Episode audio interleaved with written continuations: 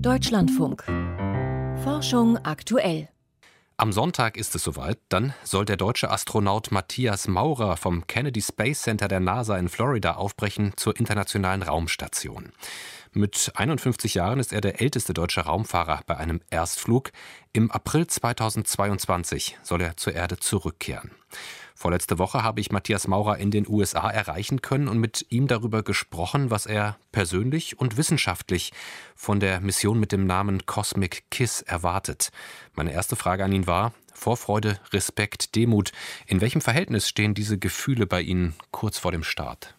Ich freue mich eigentlich nur. Und ähm, nach so einer langen Vorbereitungszeit, ich wurde ja 2008, hatte ich mich beworben, um Astronaut zu werden, nach 13 Jahren jetzt mit diesem Traum zu leben, freue ich mich einfach unglaublich, dass es endlich losgeht.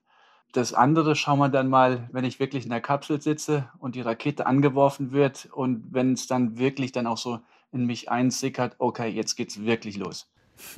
Sie haben jetzt gerade gesagt, Sie, Sie können sich eigentlich ganz gut hineinversetzen in die Situation. Lassen Sie denn auch noch gedanklich äh, Raum für Überraschungsmomente sozusagen bei dieser Mission oder ist da schon minutiös vorgeplant und stellen Sie sich auch schon jetzt alles tatsächlich minutiös vor?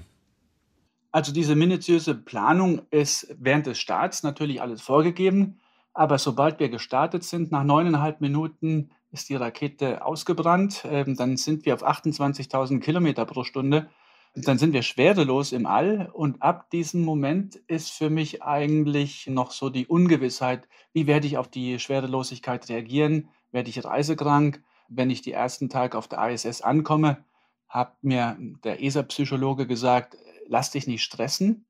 Du wirst deine ganzen Kollegen, die schon länger oben sind, sehen. Die sind optimal auf die ISS vorbereitet. Die kennen alles, die kennen jede Details. Und du wirst dich am Anfang erst einmal eingewöhnen müssen. Du musst erst mal lernen, dort oben zu schlafen, zu essen, auf Toilette zu gehen. Und du wirst viel, viel langsamer sein als deine Kollegen, die schon diese Vorerfahrung haben. Ja, also da ist noch sehr viel Ungewissheit und das akzeptiere ich jetzt einfach mal so. Ich fliege dort oben hin, dann schaue ich mir das alles mal an und dann versuche ich mein Bestes zu geben. Sie haben es gerade schon gesagt, Sie bereiten sich schon seit Jahren auf eine Mission im All vor, haben auch schon gemeinsam mit chinesischen Taikonauten an einem Überlebenstraining auf See in China teilgenommen. Wenn wir jetzt nochmal auf die unmittelbare Vorbereitung für die jetzige Mission zurückschauen, was ist da die wichtigste Erfahrung, die Sie aus dieser Phase mitnehmen? dort oben zu arbeiten in einer Umgebung, die dem Menschen eigentlich ja, sehr ungewohnt ist, vielleicht auch feindlich. Mit dem menschlichen Körper passiert sehr viel dort oben. Und all dies beeinflusst natürlich, wie wir oben arbeiten, wie wir oben leben. Und ähm, dann in einer Extremsituation in einem Team, was aus internationalen ja, Kollegen besteht, die verschiedene Sprachen sprechen, unterschiedliche kulturellen Hintergrund haben, dass dort der Zusammenhalt dann wirklich so bleibt, wie wir es trainiert haben und wir ja als Kollegen gestartet sind, aber als Freunde zurückkommen, das ist eigentlich das Wichtigste. Welche Bedeutung haben denn auf den ersten Blick profanere Dinge? Sie haben es eben schon erwähnt. Sie durften Essen für die Zeit im All auswählen oder eben das Training, wie man auf der ISS den Toilettengang erledigt, ohne sich danach komplett umziehen zu müssen. Ja, das sind natürlich Dinge, die äh, sind einem hier auf der Erde äh, komplett geläufig, aber oben im All muss man das erst einmal wieder neu lernen. Also der Toilettengang ist natürlich etwas Besonderes. In der Schwerelosigkeit fällt ja nicht alles dorthin, wo es hier auf der Erde hinfallen sollte. Und ähm, zum Glück habe ich erfahrene Kollegen, die dann auch so ein paar Tipps gegeben haben, wie man dort oben genau auf Toilette geht, die verschiedenen Tricks, was man machen muss damit man sich da nicht direkt am Anfang zusaut. Ich habe ja nur sechs Hosen dabei für das halbe Jahr. Unterwäsche gibt es dann alle drei Tage eine neue Unterhose. Und ja, damit man halt da am Anfang nicht ein paar große Fehler macht, die dort nicht hingehören. Sie werden ja mit Hilfe einer gebrauchten Rakete, aber in einer nagelneuen Dragon-Kapsel von Elon Musks Unternehmen SpaceX ins All fliegen. Worin unterscheidet die sich von den russischen Soyuz-Kapseln, die da bisher hauptsächlich eingesetzt wurden? Die Dragon-Kapsel ist äh, ganz neu, wird aber nach dieser Mission noch mehrfach wiederverwendet. Diese Kapsel ist neu designt, sie ist groß, sie ist geräumig, sie ist hell.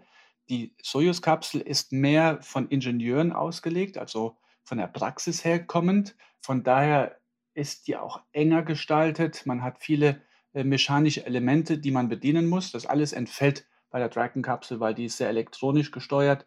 über Touchpads fliegen Commander und Pilot die Kapsel. Ähm, ich bin mehr oder weniger nur Passagier und muss dort mitfliegen.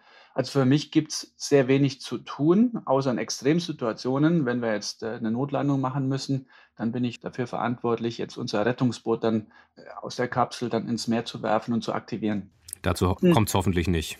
Ja, hoffe ich auch nicht, genau. Sie sprechen unter anderem Russisch. Das werden Sie nach eigener Aussage für einen geplanten Außeneinsatz brauchen. Was steckt da genau dahinter? Wir haben von der Europäischen Raumfahrtagentur vor kurzem einen neuen robotischen Arm hochgeschickt zur internationalen Raumstation. Dieser robotische Arm ist auf der russischen Seite der Station befestigt und erlaubt es dann ESA und den russischen Kollegen von dem Innern der Station Experimente durch eine Luftschleuse nach außen auf das Äußere der Station dann zu transportieren, ohne dass wir dafür Menschen hinausschicken müssen. Dieser robotische Arm muss jetzt installiert werden und dafür wurde ich ausgebildet in Russland und ich werde, wenn der Plan so funktionieren wird, im April nächsten Jahres mit einem Kosmonauten zusammen aussteigen in einem russischen Raumanzug und dann muss ich auch die ganze Zeit auf Russisch sprechen, weil das Kontrollzentrum in Moskau wird dann diesen Außenbordeinsatz steuern und koordinieren. Also wenn dann etwas schief geht, dann würde ich nicht sagen, Houston, we have a problem, sondern würde ich sagen, Zug Moskwi, unas yes Probleme. Ähm, Sie haben eben das, das Stichwort Ausbildung angesprochen. Sie sind studierter Werkstoffwissenschaftler. In Ihrer Doktorarbeit ging es um Aluminiumschaum-Spritzschichtverbunde für den Leichtbau. Äh, auf der ISS werden Sie auch materialwissenschaftliche Versuche durchführen, aber da sind ja 100 Experimente geplant, die Sie dann auch betreuen. Da geht es dann unter anderem auch um Strahlenbelastung, um das Immunsystem, um Biotinte zur Wundbehandlung oder um künstliche Intelligenz. Welche der Experimente, an denen Sie da beteiligt sein werden, könnten denn ja relativ unmittelbar praktische Folgen hier auf der Erde haben?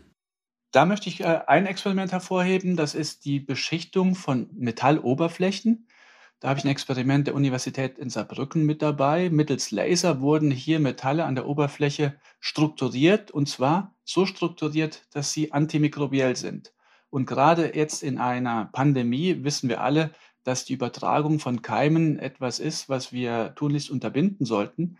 Und wenn dieses Experiment funktioniert im All, dann könnte man dieses Know-how direkt übertragen und zum Beispiel Türklinken, Knöpfe in Fahrstühlen, also alles, was man im öffentlichen Raum anfasst, mit diesen neuen Verfahren zu beschichten, sodass man da eine Keimübertragung im öffentlichen Raum dann möglichst unterbinden kann. Auf der Raumstation, da werden Sie eine fünfeinhalb Tage Woche haben. Am Samstagnachmittag wird geputzt, am Sonntag ist Freizeit. Was macht man da auf 100 Quadratmeter Wohnfläche, 400 Kilometer über der Erde? Also in der Freizeit, da gibt es unendlich viel zu tun. Ich fotografierte gerne. Ich habe auch vorgenommen, kleine Videoclips zu machen, um unsere Arbeit auf der ISS gut zu dokumentieren, schön zu erklären und die Leute mitzunehmen auf diese Reise. Weil ja, die Reise ins All ist ja ein Traum, den viele Menschen träumen und nur ganz wenige Menschen können sich diesen Traum dann realisieren. Herr Maurer, an dieser Stelle schon einmal eine gute, sichere und aufschlussreiche Reise. Wir werden Ihre Mission von hier unten begleiten.